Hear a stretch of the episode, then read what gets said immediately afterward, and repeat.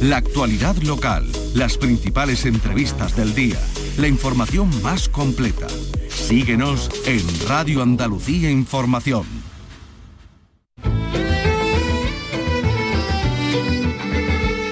Andalucía es cultura. Con Maite Chacón. Radio Andalucía Información.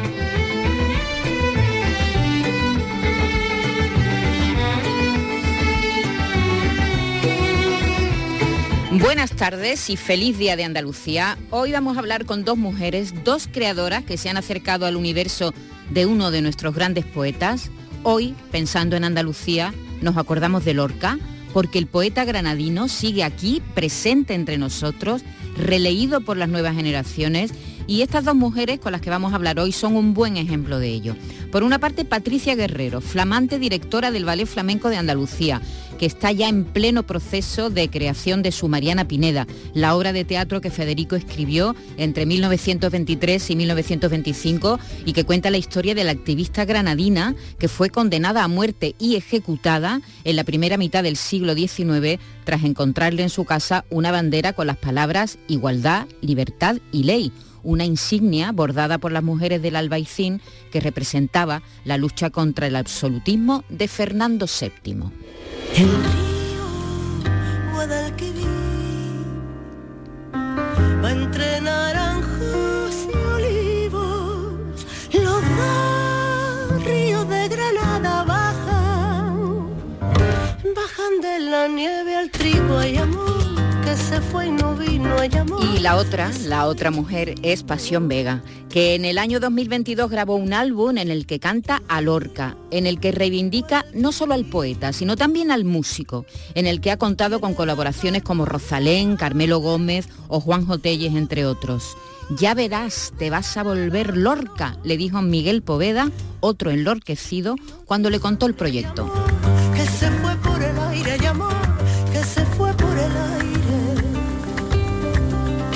Y ahora, eh, Lorca Sonoro, que así se llama el álbum, se está viendo en los teatros, se, puso por primera vez en escena el 26 de diciembre pasado en el Teatro de la Maestranza y hoy Pasión Vega creo que está viviendo un día, diremos, muy andaluz. Pasión Vega, buenas tardes.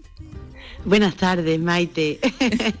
estás, estás viviendo un día muy andaluz, como yo decía. ¿De dónde vienes? ¿Dónde estás? Sí, Estoy en Casares, estoy en Casares ahora en la hora del almuerzo, pero ha sido ayer, fue un día maravilloso, un concierto fantástico con, todos estos poemas de, Federico que dimos aquí en el, Centro Cultural y, en la mañana pues hemos estado compartiendo con toda la gente de Casares, haciendo un homenaje a Blas Infante, em, hemos interpretado el himno de Andalucía eh, en este lugar tan, tan importante para, para todos los andaluces y tan emblemático y tan bonito, porque Casares es que es precioso, o sea, estoy pasando un día en familia con, mi gente querida también y, el mejor de los días de Andalucía, la mm. verdad, no se puede pedir más. Desde luego, un día como hoy, estar ahí en, una de las patrias, de las muchas patrias que tiene Blas Infante.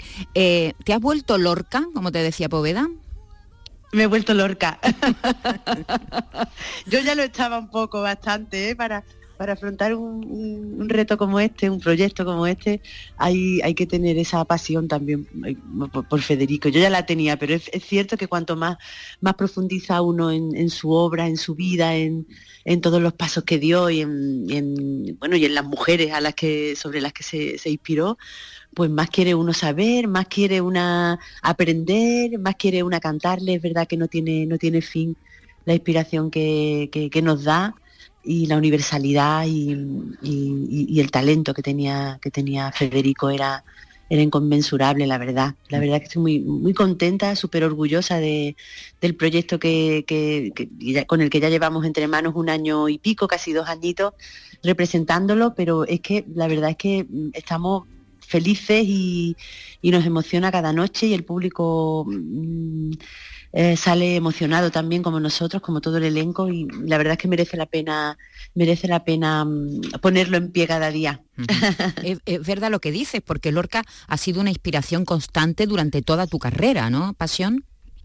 Sí, la verdad es que desde muy pequeñita y, después de, jovencita, cuando tuve la oportunidad de, poder estudiarlo un poco más profundamente, sobre, todo su obra teatral en, la Escuela de Arte Dramático, pues ahí fue donde sentí el, shock, ¿no? De decir, madre mía, yo había leído esto y no, nunca había entendido, nunca había entendido ni la mitad de la mitad de la mitad de lo que hay aquí, ¿no? En, eh, subliminalmente en, la obra de, este poeta tan, tan maravilloso. Y, entonces, bueno, a partir de ahí siempre, eh, a lo largo de mi carrera ya más dedicada a lo musical, pues siempre siempre ha aparecido, siempre ha aparecido, siempre he, tenido pinceladas para él, siempre incluso hice un espectáculo con, dos pianistas clásicos malagueños, con los hermanos del Valle, eh, que estaba inspirado en la figura de la argentinita, pero claro, salía a colación todas sus canciones populares eh, y, había una parte importante dedicada a Federico, a Falla. Eh, entonces, bueno, siempre la verdad es que ha estado ahí muy presente y tenía muchísimas ganas de poder dedicarle un trabajo y un proyecto mm, en profundidad. Y, llegó el momento. Y, llegó el momento. Tú ah, reivindicas, has querido reivindicar con este álbum con, y el espectáculo, con Lorca Sonoro, la parte musical de Federico, que además de ser un poeta y un pintor, también dibujaba muy bien, eh, eh, era, un, era un, artista completo, total, eh, también ha reivindicado su faceta como músico. Efectivamente, porque él, mm, bueno, en sus conferencias, en, su labor que hizo también con el, con el flamenco, pero también con el folclore, con la, con la canción popular, con la música popular, fue increíble la labor que hizo. Fue un reivindicó nuestras raíces, nuestra esencia como algo, como algo singular, como algo único, como algo que nos hacía a los andaluces eh, mm, y a los españoles también, porque no solo investigó en el flamenco y en, la música popular andaluza, sino también en, toda España, ¿no? Y encontró pues ese tronco común que tenían todas esas músicas, que era pues el, dolor del pueblo, la, la, y la fascinación que él tenía por, por todo lo que tenía que ver con, con el origen de nuestra de nuestra cultura, con el origen de nuestra, de nuestra cultura andalusí, ¿no? que es de donde parte todo, y, ahondó, ahondó muchísimo todos esos escritos, todas esas partituras y composiciones que él hizo em, y arreglos que él hizo de, todo eso que encontró, eh, lo tenemos hoy gracias a que, a que él eh, decidió eh, transcribirlo y, después también decidió pues, hacer en ese disco con la Argentinita, grabar algunas de esas canciones populares que venían algunas de la, de la zona de de Granada, donde mm, y de las mujeres con las que él se había criado, ¿no? De las amas de cría que le cantaban esas coplas, pero otras muchas venían de, bueno, pues de, la Jota, de Aragón, de, em, de, Galicia, ¿no? Tuvo esa sensibilidad tan, tan abierta, tan universal que, que la verdad es que fue un erudito, un erudito y y, entendemos la música hoy, o al menos yo la, entiendo tal y como es, gracias a su, a su labor también como, como investigador y como, como recopilador de todo eso. Tengo miedo a perder la maravilla de tus ojos de estatua y el acento que de noche me pone en la mejilla la solitaria rosa de tu aliento. Tengo pena de ser en esta orilla tronco sin ramas y lo que más siento es no tener la flor, pulpa o arcilla para el gusano de mi sufrimiento. Ay, qué trabajo me cuesta quererte como te quiero por tu amor duele el aire, el corazón y sombrero. Qué contento estaría Federico de tener tantos aliados ahora, ¿verdad? Tantas voces que lo cantan, pasión y tan distintos. Eso mismo pienso yo. Sí, ¿lo piensas tú también? Dios mío, que qué feliz sería yéndote a ver al teatro, por ejemplo. La verdad es que nosotros siempre, justo antes de, salir a escena, todo el equipo, los músicos y todo, nos, miramos, nos abrazamos, nos tocamos, nos cogemos las de las manos y, miramos y, decimos una frase muy bonita que, hay en el que, dice el actor a lo largo del, concierto, ¿no? Que dice, cuando entraba Federico en un lugar no hacía ni frío ni calor, hacía Federico, ¿no? Y esa es la frase con la que nosotros, porque lo tenemos presente constantemente y, pensamos que realmente yo creo que él estaría feliz, feliz de, de, de como también se entiende, ¿no? De haber ganado al final esa batalla, ¿no? De la cultura, de, la lucha por, la por todas nuestras libertades, por la justicia, por la fraternidad de los pueblos y por la igualdad. Eh, y por la y por la mm, aniquilación también del, patriarcado ese tan férreo ¿no? que había todavía nos queda por, por, andar pero hemos conseguido hemos conseguido mucho y la verdad es que al final él, él ganó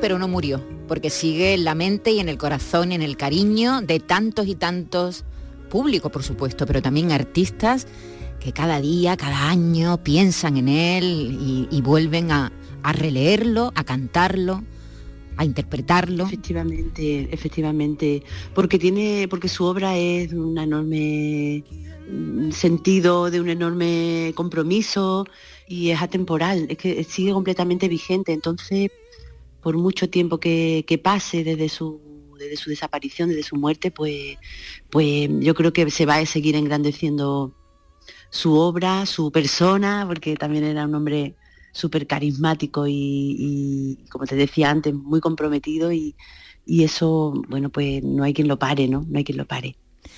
Eh, Pasión Vega, un abrazo, muchas gracias por atendernos y que sigas con este día tan andaluz y tan bonito para ti.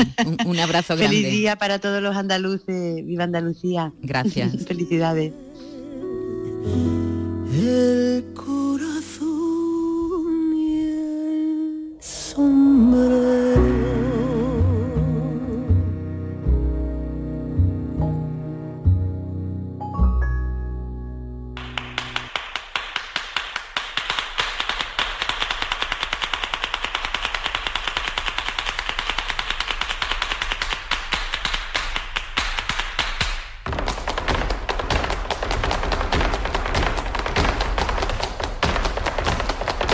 Vega no está sola en el escenario del Lorca Sonoro. Le acompaña, además de los músicos, Víctor Clavijo, un actor maravilloso, un maestro del verso. Lo demuestra en esta grabación casera que subió a sus redes sociales hace solo unos días de la, cansada, la casada infiel de Lorca.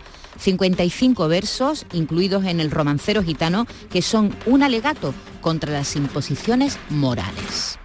Y que yo me la llevé al río creyendo que era mozuela. Pero tenía marido fue la noche de Santiago y casi por compromiso. Se apagaron los faroles y se encendieron los grillos. En las últimas esquinas toqué sus pechos dormidos y se me abrieron de pronto como ramos de jacintos. El almidón de su enagua me sonaba en el oído como una pieza de seda rasgada por diez cuchillos. Sin luz de plata en sus copas, los árboles han crecido y un horizonte de perros ladra muy lejos del río. Pasadas las zarzamoras, los juncos y los espinos, bajo su mata de pelo, hice un hoyo sobre el limo. Yo me quité la corbata, ella se quitó el vestido. Yo el cinturón con revólver, ella sus cuatro corpiños. Ah, ni nardos ni caracolas tienen el cutis tan fino ni los cristales con luna relumbran con ese brillo. Sus muslos se me escapaban como peces sorprendidos, la mitad llenos de lumbre, la mitad llenos de frío. Aquella noche corrí el mejor de los caminos, montado en potra de nácar, sin bridas y sin estribos. No quiero decir por hombre las cosas que ella me dijo. La luz del entendimiento me hace ser muy comedido. Sucia de besos y arena, yo me la llevé del río. Con el aire se batían las espadas de los lirios. Me porté como quien soy, como un gitano legítimo. Le regalé un costurero grande, de raso pajizo. Y no quise enamorarme, porque teniendo marido, me dijo que era mozuela cuando la llevaba al río.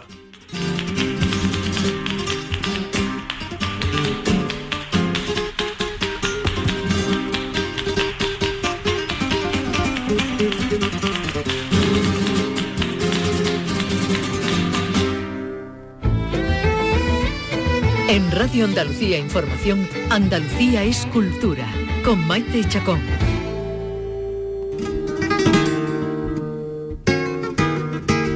Eh, no es extraño que tantos artistas se inspiren en Lorca y sobre todo artistas flamencos. El poeta granadino demostró desde muy joven un ávido interés por el flamenco, una manifestación artística que en su época no tenía ni el prestigio ni la consideración que tiene ahora. En 1921, con apenas 23 años, impresionado por las letras populares que cantaban los flamencos, escribe Poema del Cantejondo, aunque la obra no se publicaría hasta 10 años después, en 1930. Un año más tarde, en 1922, organiza, junto con Falla y otros, el histórico concurso de Cantes Hondo que se celebró los días 13 y 14 de junio de 1922 en la Alhambra de Granada. Lorca estudió el género y dio conferencias sobre flamenco, dándole un sitio que la mayoría de los intelectuales de la época le negaban. Pero Lorca, como nos decía Pasión Vega hace un momento, además de poeta era músico. En 1931 graba junto a la argentinita coplas populares al piano. Federico había conocido al artista en 1923 a raíz del tumultuoso estreno en el Teatro Eslava de Madrid del Maleficio de la Mariposa, en el que ella interpretaba el baile de la mariposa blanca.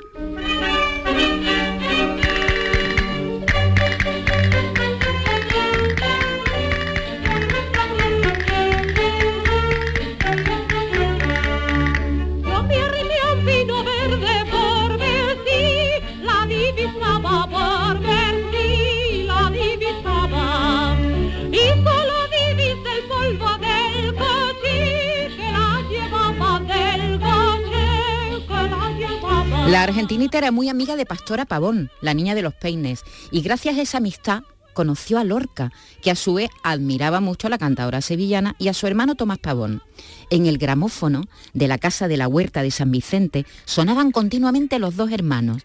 El poeta le gustaba especialmente esa letrilla de Tomás Pavón que decía, tú te tienes que quedar con dedo señalando, como se quedó San Juan.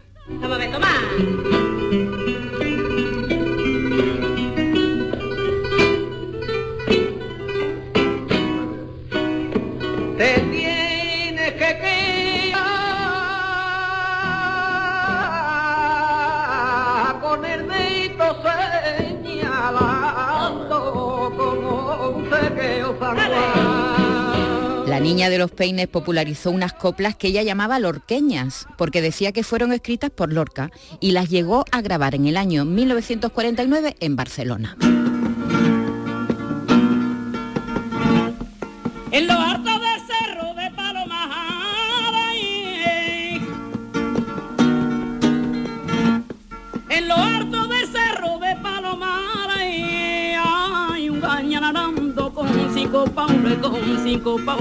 Un fragmento de estas lorqueñas también las grabó en 2001 Estrella Morente, en esta ocasión por tangos, en el álbum de debut de la cantadora granadina.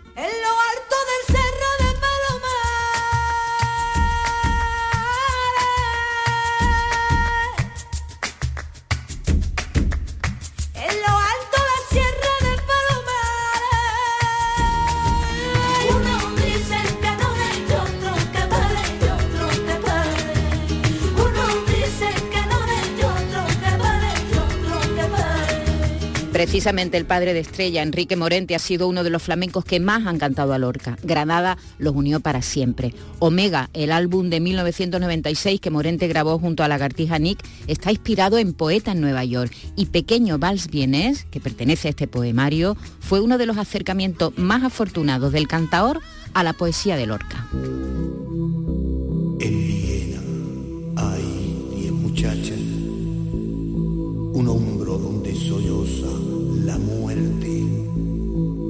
bosque de palomas disecadas hay un fragmento de la mañana en el museo de la escarcha. Hay un salón con mil ventanas. Ay, ay, ay, ay, toma este bal, este bal, este bal con la boca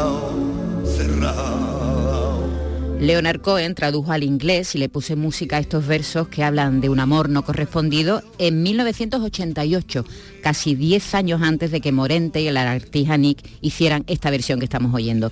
Cuando el cantautor canadiense recogió el premio Príncipe de Asturias en 2011, confesó lo que ya sabíamos, su amor incondicional por Lorca. De hecho, su hija se llama así, Lorca. Fue el primer poeta que me invitó a vivir en su mundo, dijo cuando recogió el premio. Now in Vienna, there's ten pretty women. There's a shoulder where death comes to cry. There's a lobby with 900 windows. There's a tree where the dogs go to die. There's a piece that was torn from the morning, and it hangs in the gallery of frost.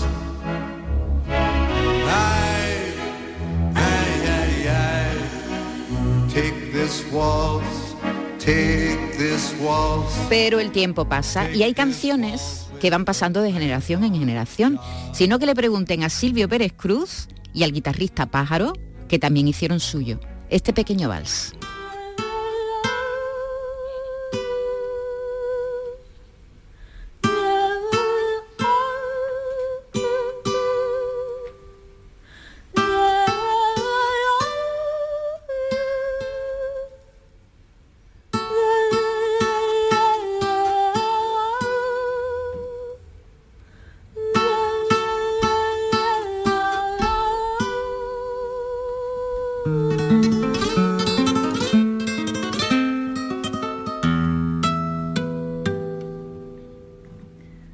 Y en Viena hay diez muchachos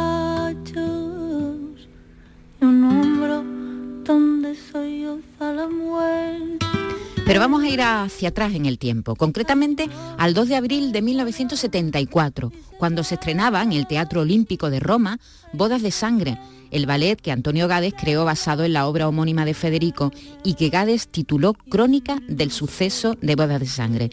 En el reparto, además de Antonio Gades y Cristina Hoyo, eh, que estaban interpretando a la novia, había un joven José Merced Alcante. Despierte la novia, despierte. Que despierte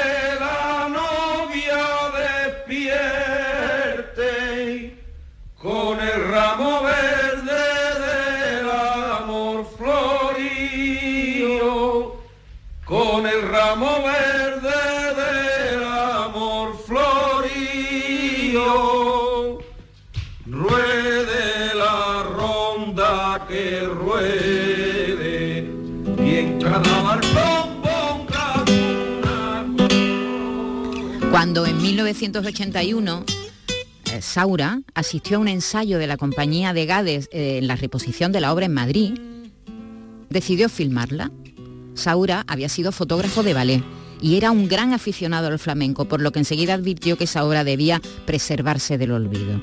Sería la primera de una colaboración entre el bailarín y el director que incluyó, además de Bodas de Sangre, Carmen y El Amor Brujo. Pero volvamos a José Merced, que lo hemos dejado siendo un chavalito ahí cantando Despierte la novia en el montaje de, Antonio Gades. En el año 2016 colabora en un disco producido por Javier Limón llamado Lorca Vivo, en el que canta el poema Agua donde vas, del libro Canciones 1921-1924, que Lorca publica en 1927 como suplemento de la revista Litoral, un año antes de que saliera Poema del Cantejondo. Agua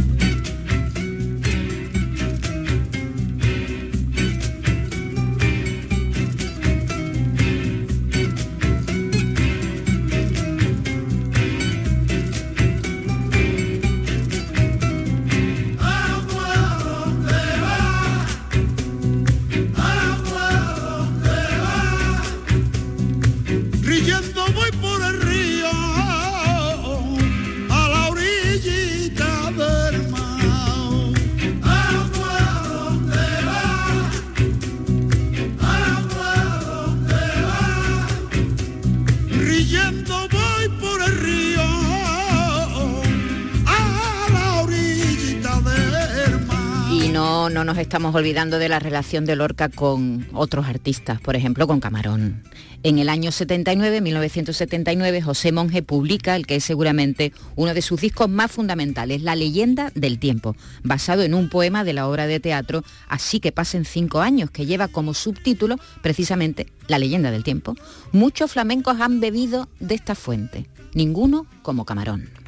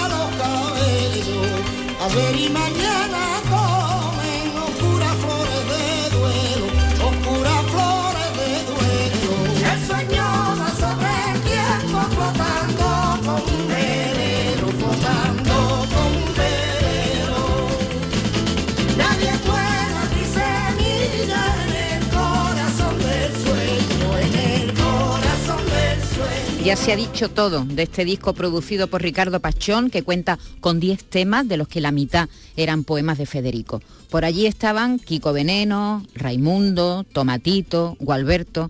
¿Qué podía salir mal?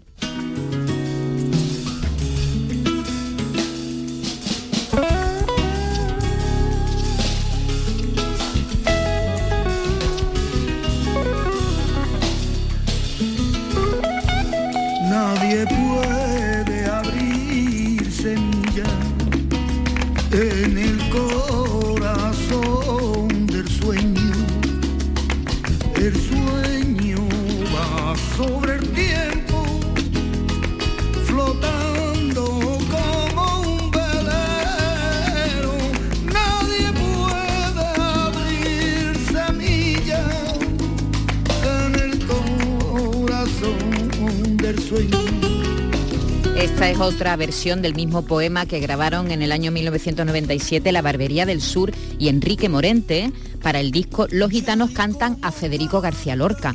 Era un doble álbum donde también participó Camarón, Diego Carrasco, Manzanita, Pata Negra y Esperanza Fernández que canta Son de Negros en Cuba. Cuando llegue la luna llena,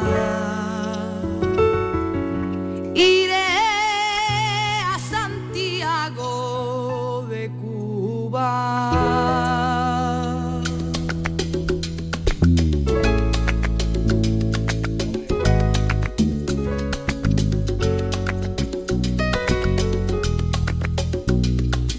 Iré a Santiago en un coche de agua negra. Iré a Santiago,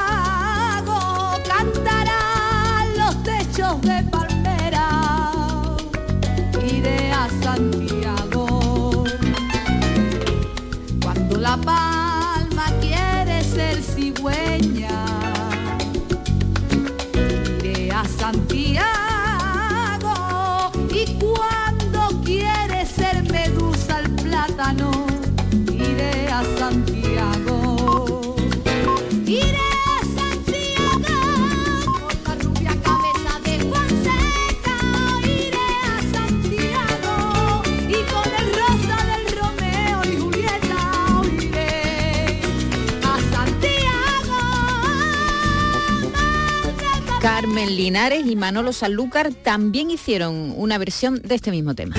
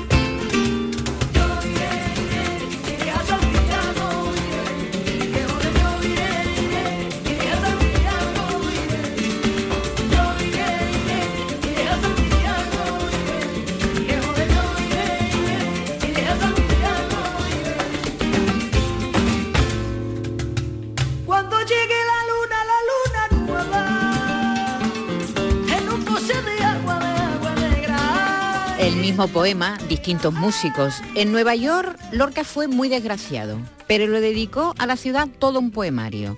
En La Habana fue muy feliz, se divertía tocando el piano y cantando fandango en la casa de Dulce María Loinaz y solo le dedicó este poema, Son de Negros, aunque parece que también fue allí, en La Habana, donde escribió El Público. Ay, faltan tantos poemas, faltan tantas canciones. Otro cantador de nuestro tiempo, Miguel Poveda, se confesó enlorquecido en su álbum de 2018.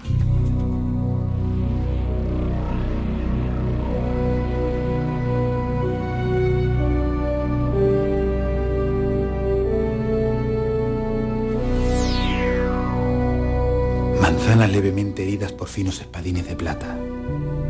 Nubes ragadas por una mano de coral que lleva en el dorso una almendra de fuego. Peces y arsénico como tiburones. Tiburones como gotas de llantos para cegar una multitud.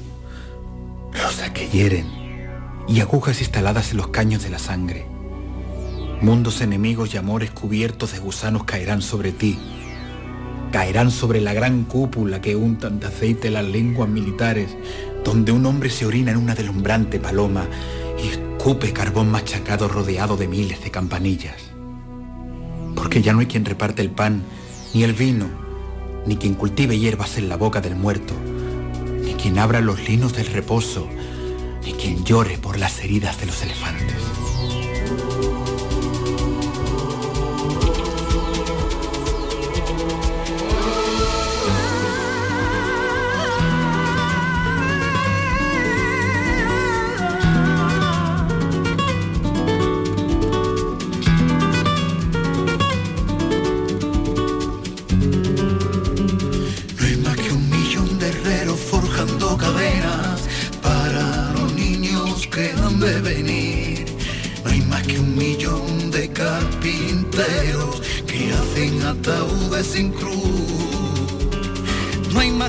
Grito hacia Roma desde la Torre Chrysler de Poeta en Nueva York. Y este año, Miguel Poveda va a volver a Federico, poniendo música y voz a poemas del cante hondo, del que ya hemos podido disfrutar de un adelanto. Hay más desnudo, más puro.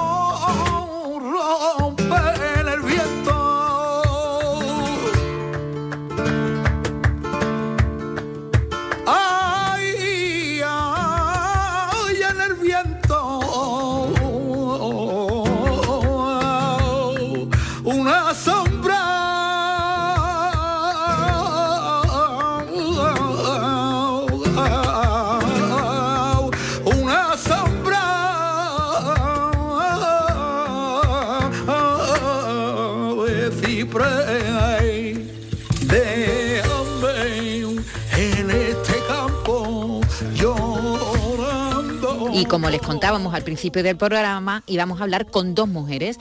La primera ha sido Pasión Vega. Y ahora vamos a hablar con la segunda. Comienza una nueva etapa en el Ballet Flamenco de Andalucía y lo hace de la mano de su nueva directora, Patricia Guerrero, nacida en Granada. Baila desde que era un mico, chiquitita, chiquitita. Patricia se formó con su madre, bailaora también. Continuó su formación con Mario Maya. Muy pronto empezó a recibir reconocimientos como el Premio Desplante del Festival de la Unión con apenas 17 años, el Giraldillo en la Bienal de Sevilla, nominaciones a los premios Max o el Premio Nacional de Danza en 2021. Hace apenas unos días se ha presentado el nuevo elenco del ballet tras varias semanas de pruebas y audiciones, nueve bailarines seleccionados de casi 200 que se han presentado a las pruebas. También se han seleccionado a cinco músicos, 14 integrantes en total, que van a formar la compañía, que este 2024 cumple 30 años. El primer montaje firmado por Patricia Guerrero para el Ballet Flamenco de Andalucía será Mariana Pineda de Federico García Lorca. Patricia Guerrero, buenas tardes. Buenas tardes, Maite, ¿qué tal? Conoces muy bien la casa, porque, bueno, eh, ahora eres la, la jefa, ahora eres la directora, pero antes has formado parte de- del elenco. Sí, la verdad es que la vida como, como es cíclica, ¿no? Y te sorprende. Hace efectivamente 11 o 12 años que estuve como solista de la mano de Rubén Olmo, en la dirección de Rubén Olmo. Y justamente pues mi, mi compañero solista era Eduardo Leal, que en este momento es mi maestro repetidor. Entonces la, la vida vuelve ¿no? de, a- de, una, de otra manera, de otra forma, pero al mismo lugar. Entonces bueno, tengo la sensación de volver a casa de volver evidentemente a mi casa que también es Sevilla, porque la considero así, he vivido muchos años aquí. Y, y en este ballet que, en el que para mí, bueno, es una representación, por supuesto, mm, la más importante del flamenco en Andalucía, del flamenco también en general eh, en esta España y, por la que han pasado pues todos mis maestros, todos los grandes maestros del flamenco, eh, direcciones de, mm, bueno, mm, grandísimas direcciones y para mí ha sido también cantera de futuros artistas. Eh, ¿Tú te veías hace 12 años dirigiendo la compañía? Eh, ¿Tú tenías, hace 12 años ya querías ser coreógrafa? ¿Ya querías tú montar tus propias coreografías? ¿Te veías dirigiendo el Ballet Flamenco de Andalucía? Bueno, dirigiendo el Ballet Flamenco de Andalucía, la verdad es que no, porque siempre he intentado ponerme retos mm, asequibles en el momento en el que me he encontrado. Siempre he tenido esa, no sé, esa mm, forma de, de tratar mi carrera y sí que desde muy pequeñita me ha gustado coreografiar y cuando entré aquí tenía 21 años, por lo tanto ya había hecho mi- mis propias coreografías o adaptaciones de coreografías de otros maestros. Y efectivamente en el 2024 fue cuando ya eh, entré con, la primera producción que hice con una compañía un poquito más grande, con, con producción, no como una pequeña producción. Eh, pero es cierto que tan chiquitita no, no pensaba que, que iba, no, no me había imaginado que iba a dirigir este ballet. Poco a poco ya se están dando los pasos para el estreno del ballet que tendrá lugar este próximo verano en el ciclo Lorca y Granada con una Mariana Pineda. Volvemos a Lorca, Patricia. ¿Qué pasa con Lorca? Que sigue siendo esa fuente inagotable de creación para los de antes, para los de ahora y seguro que para los del futuro. Pues sí, Lorca es ese eterno contemporáneo, porque creo que, mm, que su obra, bueno, es, es infinita y, y es continuamente actual. Es que no, no, no sé cómo describir a Lorca. Eh, yo como granaína, eh, también el ciclo, en este caso el ciclo Lorca y Granada, ha estado presente todos los años de mi vida, porque mi madre me llevaba allí desde que era muy pequeña. Eh, y tampoco nunca he hecho un Lorca. Entonces sí que es eh, un reto para mí, pues bueno, formular a Lorca, mm, que ya he visto tantas versiones de él y tantas, y bueno, evidentemente he leído su obra, pero tantas versiones que han, que han sucedido allí, es un reto, ¿no? Decir, ahora, ¿a qué me enfrento, ¿no? ¿Qué, qué propuesta es la mía? Y bueno, eh, pensando en todas las obras que, que han sido de mis anteriores producciones, las que hablo de esa mujer, de un, de un tipo de mujer pues luchadora, de un tipo de mujer eh, que rompe barreras, que, que- que lucha por sus ideales, pues es que estaba a huevo. era, era una Mariana Pineda, sí o sí. O sea, Granada, Granada, flamenco, flamenco. Patricia Guerrero, Lorca, mm, mm, esa combinación estaba ahí, ¿no? Totalmente, estaba ahí. totalmente. ¿Y, y cómo te enfrentas a este, a este personaje? ¿Qué, qué nos aporta Mariana Pineda ahora en la actualidad y además desde el punto de vista ya no textual, sino, bueno, mm, el, el cuerpo, el movimiento, la música, la letra? Pues bueno, te vuelves a leer la obra de Lorca y te das cuenta de que estamos pues como la vida misma hemos dicho antes, en un cíclico, es todo cíclico y, y esa Mariana es que es actual, habla de la libertad, habla de la igualdad, es un símbolo, ¿no? Entonces te das cuenta que estamos, pues, pues, segui- seguimos luchando por eso, ¿no? Actualmente. Entonces, bueno, creo que es un personaje que tiene una carga emocional muy, muy grande, una carga dramática muy importante. Y, a mí me, bueno, me emociona y me, me apasiona su, su vida y lo, que, y lo que ha significado también para, para nosotros, incluso hoy día, ¿no? Entonces creo que, es sacar ese jugo de, lo que fue esa Mariana, de lo que también representa ella, que yo creo que no solo había una Mariana, sino que había muchísimas más Marianas eh, en esa época y, bueno, y hablando del, del momento en el que ella se encontraba y de la fuerza que tenía, ¿no? Como mujer, como... eh, era muy complicado tener ahí voz y voto, ¿no? Y creo que, que es un personaje que, que le va, el Ballet Flamenco de Andalucía en este caso como compañía, con, con ese peso, con esa trayectoria, le va a dar esa fuerza y ese valor a esta Mariana Pineda. Y bueno, voy a poder hacer quizá mm, ya no como compañía mm, privada, ¿no? Porque digamos que las compañías privadas pues tienen otro tipo de medios que no pueden llegar, no podemos llegar quizá a realizar ciertas cosas normal, ¿no? Por, por medios, por, por el tiempo de creación, porque yo, por ejemplo, tengo aquí ahora mismo una sede que todos los días la uso, eso para, para mí es un regalo. Entonces, de repente, pues se convierte en una obra en la que yo le voy a poder dar todo mi amor, todo mi cariño, en la que vamos a trabajar diariamente en ella y bueno, y que espero que, que tenga pues esa, ese, esa calidad de este proceso de creación. Ahora está, estáis en pleno proceso, estrenando elenco, supongo que con muchos de ellos, de los bailadores, las bailadoras, os habéis cruzado en la vida, porque esto es así, esto tampoco, tampoco vivimos en, en- Nueva York, ¿verdad? Y os os conocéis todos. Y, y bueno, la ilusión, ¿no? La ilusión que, que supone empezar un nuevo proyecto. ¿Qué, qué te dicen los, los bailadores, las bailadoras? ¿Cómo está la compañía?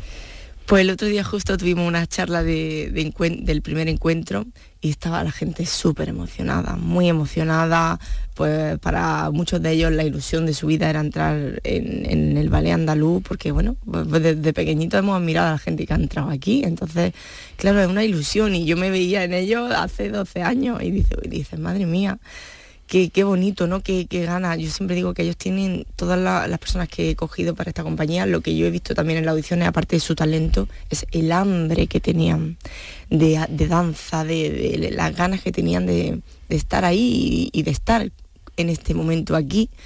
Eh, y yo he valorado mucho eso.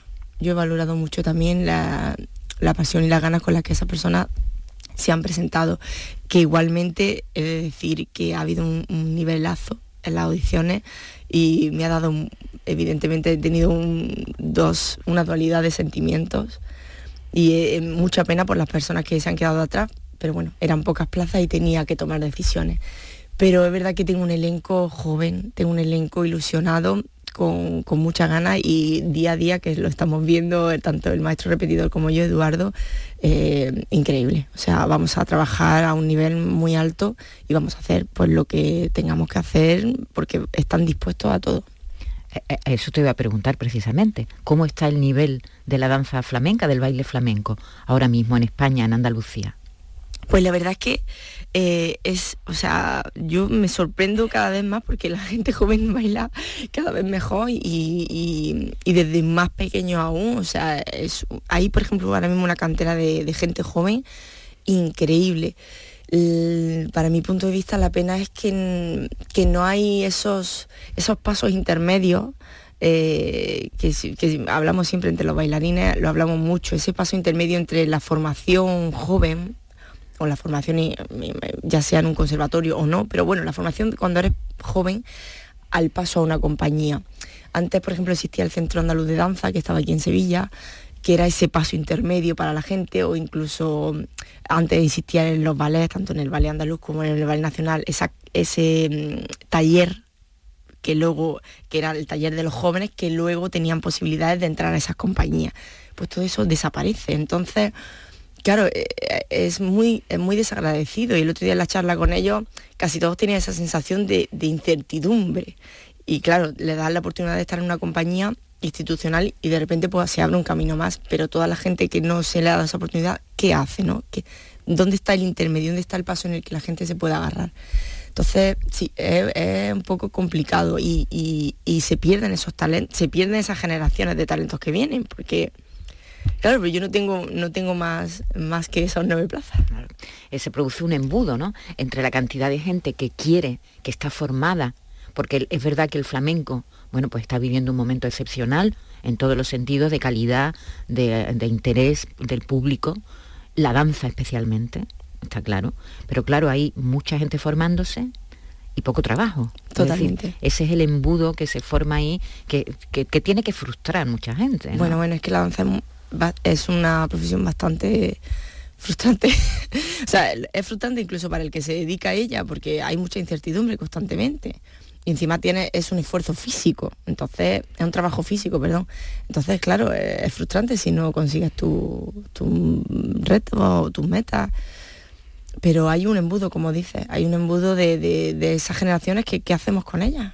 Si, si no podemos no podemos ayudar y compañías privadas cada vez hay menos compañías que puedan tener a gente a muchos bailarines pues porque ahí no hay no hay mucho presupuesto para crear una compañía no hay medios entonces es complicado es complicado y también el sistema por ejemplo de teatro en Andalucía por lo menos yo como granaína o como andaluza creo que hay muchísimas posibilidades de, de- de- de acoger a compañías, de ayudar. Hay muchos teatros que están prácticamente abandonados o que tienen una mínima programación y están ahí puestos para nada. Y son espacios perfectamente asequibles y que se y bueno y que podrían ser residencias para, para compañías. Hombre, aquí se hizo una inversión muy fuerte hace décadas, hace un par de décadas, y se montaron grandes teatros en localidades medianas, pequeñas, grandes, y se hizo una inversión muy importante. Y es verdad que buena parte de esos teatros, algunos están sin programación y otros por una, una programación mínima, ¿no?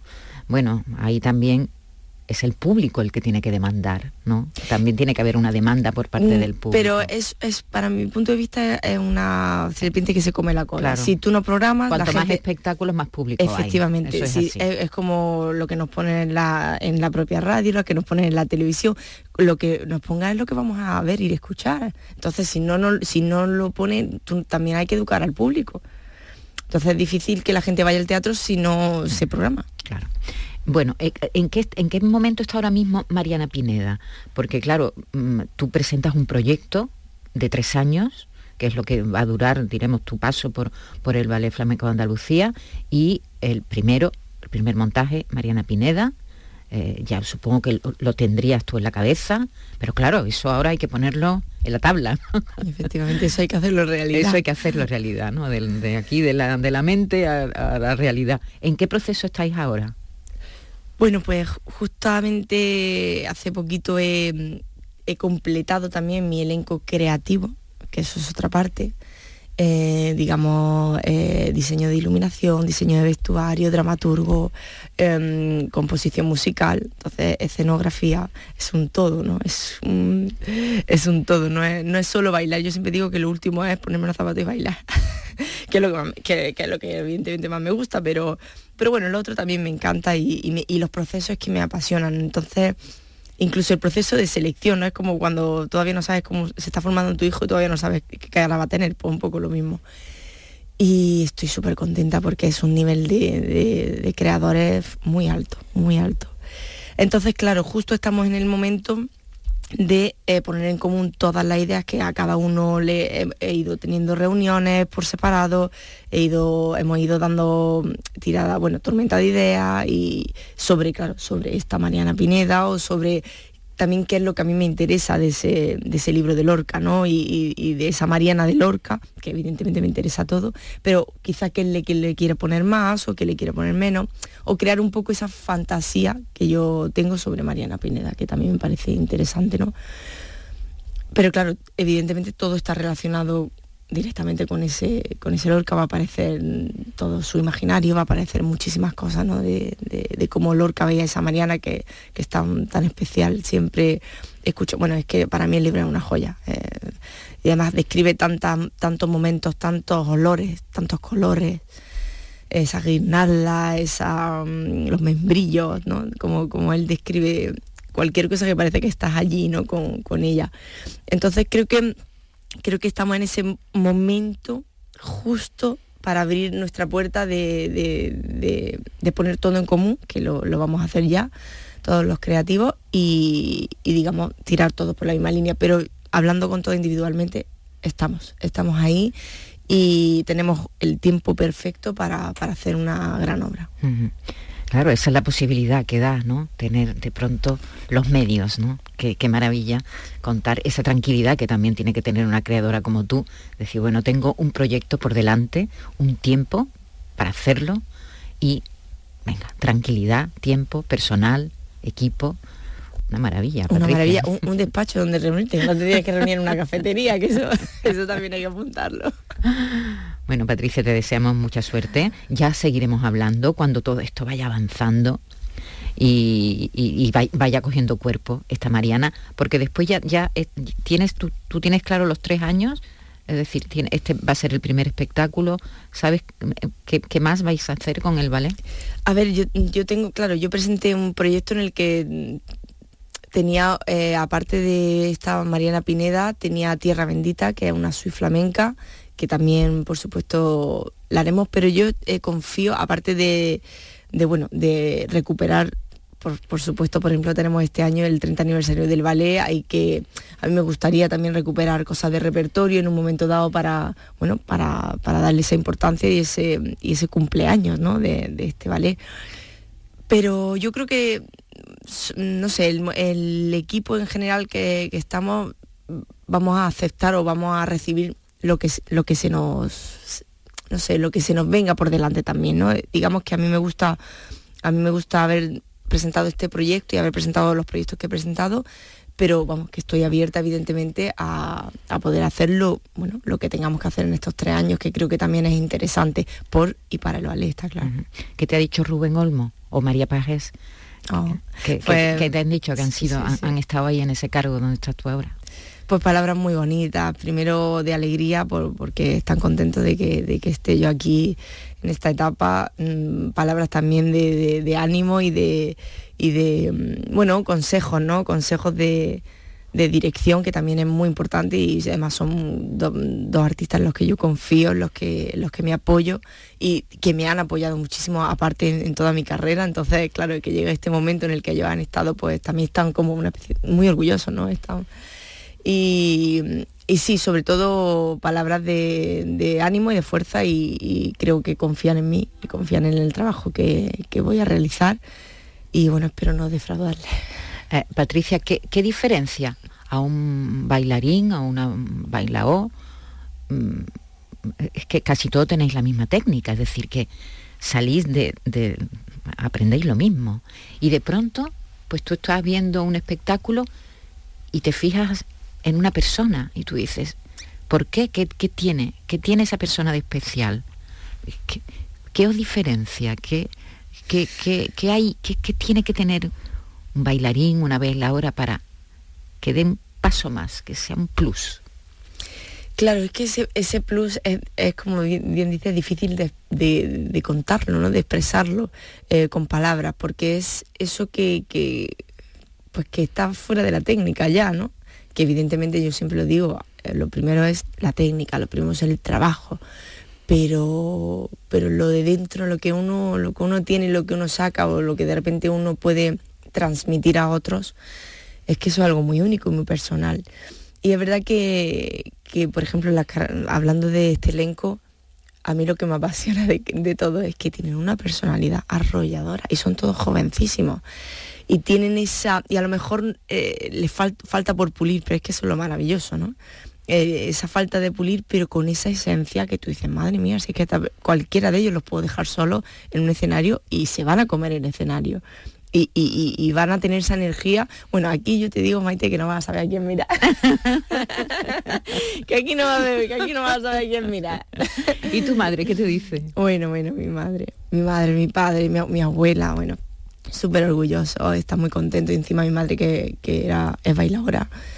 eh, y que ha sido, un- bueno, yo que por mi padre, yo siempre lo digo, yo estoy aquí por mis padres, por, por la dedicación que han tenido a mí, por el, por el esfuerzo también que han hecho conmigo, que, que creo que es de valorar. y pues orgullosísimos, muy contentos y sabe y bien que, que estoy cumpliendo metas, que estoy cumpliendo. eh, también mi madre muchas veces me dice, yo es que confío mucho en ti porque te veo disfrutar de lo que haces y para mí sé que lo que estás haciendo bueno te hace feliz, pero sobre todo sé, estoy segura, me dice porque porque te veo segura. Entonces, bueno, ahí también he, he tenido la suerte de crecer en ese ambiente familiar y mi padre que era futbolista, que también tengo un poquito ese, esa vena Deportiva. deportiva. Entonces, bueno, es un, un completo, pero muy contentos todos, sí. Y Granada en general también está muy contenta. Muy bien. Bueno, pues Granada, Granada va a ser la cita. Ahí vamos a poder ver al Ballet Flamenco de Andalucía con esta propuesta que trae Patricia Guerrero en el ciclo Lorca y Granada con esta Mariana Pineda que estamos deseando ver. Un abrazo y mucha suerte. Muchísimas gracias.